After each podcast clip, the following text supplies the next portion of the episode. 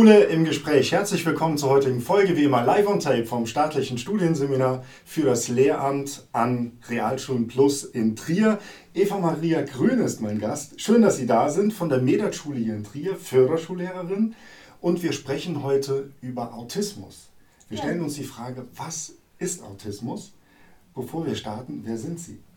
Ja, vielen Dank erstmal für die Einladung bin Eva Maria Grün von der Förderschule der Medat-Schule hier in Trier, bin dort stellvertretende Schulleitung, noch kommissarisch und ja, habe die große Ehre, ähm, seit ein, zwei Jahren, etwa zwei, drei Jahren, ähm, eine Beraterin für Autismus zu sein an den Schulen und ja, wir sind hier. Ja, dann steigen wir direkt ins Thema ein. Was ist Autismus?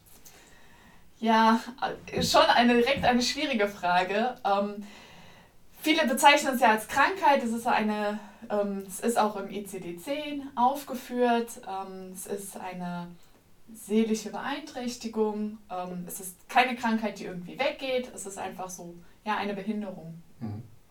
Ja, und ähm, was, woran, woran merke ich das, dass ähm, ich vielleicht als Eltern ein Kind habe, was ähm, diese Behinderung hat, Autismus? Es gibt ganz viele verschiedene Einschränkungen bei diesen Kindern.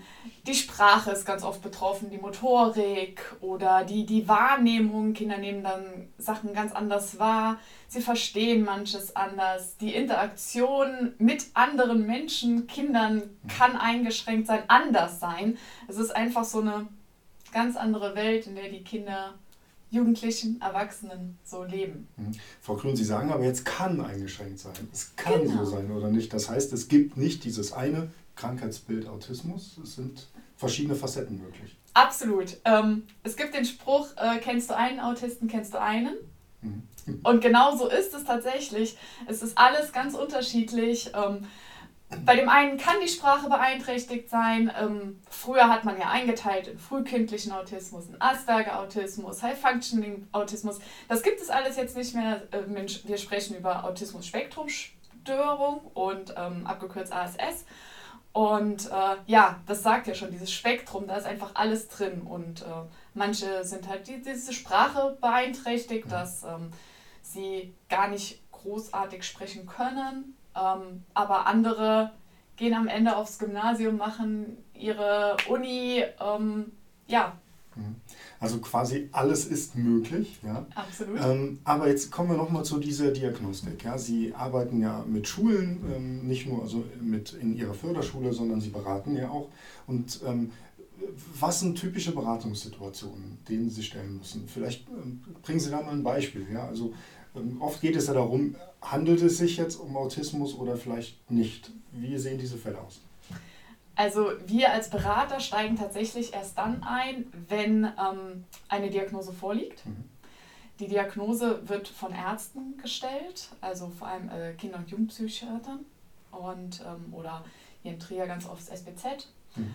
Ähm, von daher haben wir mit der Diagnose gar nichts zu tun und steigen erst danach ein. Ich denke, ähm, es ist tatsächlich so ein Punkt, der Eltern sehr belastet, das mhm. herauszufinden, bis das dann tatsächlich irgendwo schwarz auf weiß steht. Es ist immer so dieses, irgendwas stimmt nicht, aber was ist es? Wenn dann die Diagnose erstellt wird, unsere Beratertätigkeit ist dann halt so, vor allem bei der Einschulung, ähm, dass das dann gut funktioniert und ähm, da fängt es ja schon an, ist das Förderbedarf? Mhm. Muss ein sonderpädagogisches Gutachten erstellt werden oder nicht? Und Autismus ist einfach keine Behinderung in dem Sinne eines sonderpädagogischen Förderbedarfs, sondern Kinder mit ASS können in jeder Schule beschult werden. Deswegen haben wir ganz, ganz viele Kinder hier in Trier an den Regelschulen und ähm, in den Grundschulen. Und das mhm. ist eigentlich immer ganz schön, wenn sie dann sie zu begleiten in die Grundschule und da den Lehrern tatsächlich so eine Stütze zu sein, mhm. was man dann wie man dann mit den Kindern am besten umgeht. Mhm. Und ähm, wahrscheinlich ist es ja so, dass viele Menschen im Erwachsenenalter sich dessen gar nicht bewusst sind, dass sie ja, ähm, Autismus haben und, oder dass sie das erst ganz spät in ihrem Leben merken. Kommt das vor? Ja, auf jeden Fall. Also immer häufiger. Ich denke, ähm, es hängt auch damit zusammen, dass diese, diese Diagnose und Autismus einfach in den letzten Jahren viel häufiger aufgekommen ist. Mhm. Man befasst sich mehr damit. Ähm, auch diese ganzen Kriterien im ICD-10 werden irgendwie immer wieder angepasst und ähm, dadurch wird es einfach häufiger diagnostiziert. Mhm. Und dadurch haben auch Erwachsene mittlerweile, äh, wo sie dann feststellen, okay, das könnte es vielleicht sein, was mit mir anders ist, nicht stimmt mhm. oder so. Also ein, ein typisches Symptom, sage ich mal, ist, dass man Probleme mit Beziehungen hat. Kann man das so sagen? Kann so sein, ja. ja. Genau. Ähm, man hört ja ganz oft, man kann sich nicht in die Augen schauen ja. oder ja, Ironie verstehen ist auch so ein Thema. Das okay. funktioniert nicht so gut. Gibt es noch typische ähm, Merkmale, die, die eher in Erscheinung treten als andere? Ähm,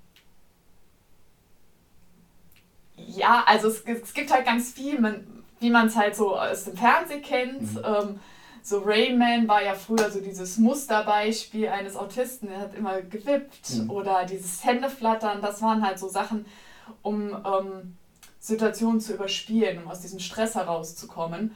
Ähm, das kann so sowas sein. Ähm, ja, Ironie ist halt tatsächlich so ein Thema, dass man mhm. das alles nicht versteht. Schlag, schlag dein Buch auf in der Schule ist ganz oft, schlagen sie das Buch mhm. auf, anstatt es zu öffnen. Mhm. Ähm, ja. Aber viele Facetten gibt es. Auf jeden Kommen wir Zu ihrer, äh, zu Ihrer Person. Also Sie sind Beraterin für Autismus. Wie wird man das?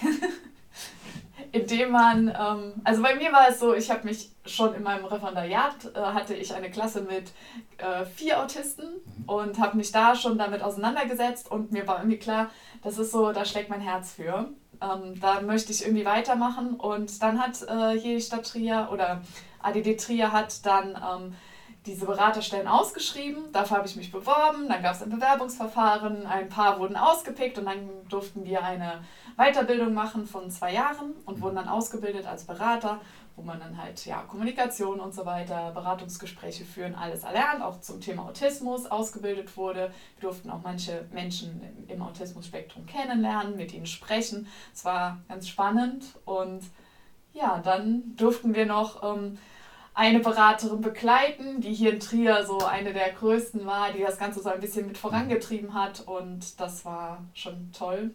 Ja, und jetzt sind wir das dann selber. Ähm, was ist denn das, was Sie für diese Arbeit begeistert? Sind es die Menschen, sind es die Erfolge oder das Umfeld? Alles. Also so gerade diese Menschen im ASS sind einfach so meistens so tolle Menschen, die es nicht nicht immer schaffen, so aus sich herauszukommen, ihre Wünsche zu artikulieren. Das funktioniert ganz oft nicht. Und ähm, den Menschen dann einfach das zu ermöglichen, was für andere so normal ist, das ist einfach das Tolle daran. Und auch dann die Lehrer zu unterstützen, wenn sie am Anfang verzweifeln, weil dieses Kind permanent irgendwo in dieser Klasse herumläuft und sie es dann schaffen, er bleibt mal am Platz sitzen oder die Lehrer haben super große Angst, was ich kriege einen Autisten in die Klasse, was passiert jetzt? Und dann aber feststellen, hey, das ist ja einfach ein Schüler wie jeder andere auch und der macht die Arbeit und der ist so clever und der bringt so viele tolle Ideen rein mhm. und ähm, ja, das mhm. ist dann einfach schön. Sie haben eben gesagt, das ist eine, keine Krankheit, die man irgendwie heilen könnte, das ist immer da. Aber Sie haben jetzt auch gesagt, man kann ähm, Verhaltensänderungen, vielleicht eine Wahrnehmungsänderung der Person selbst ähm, herstellen.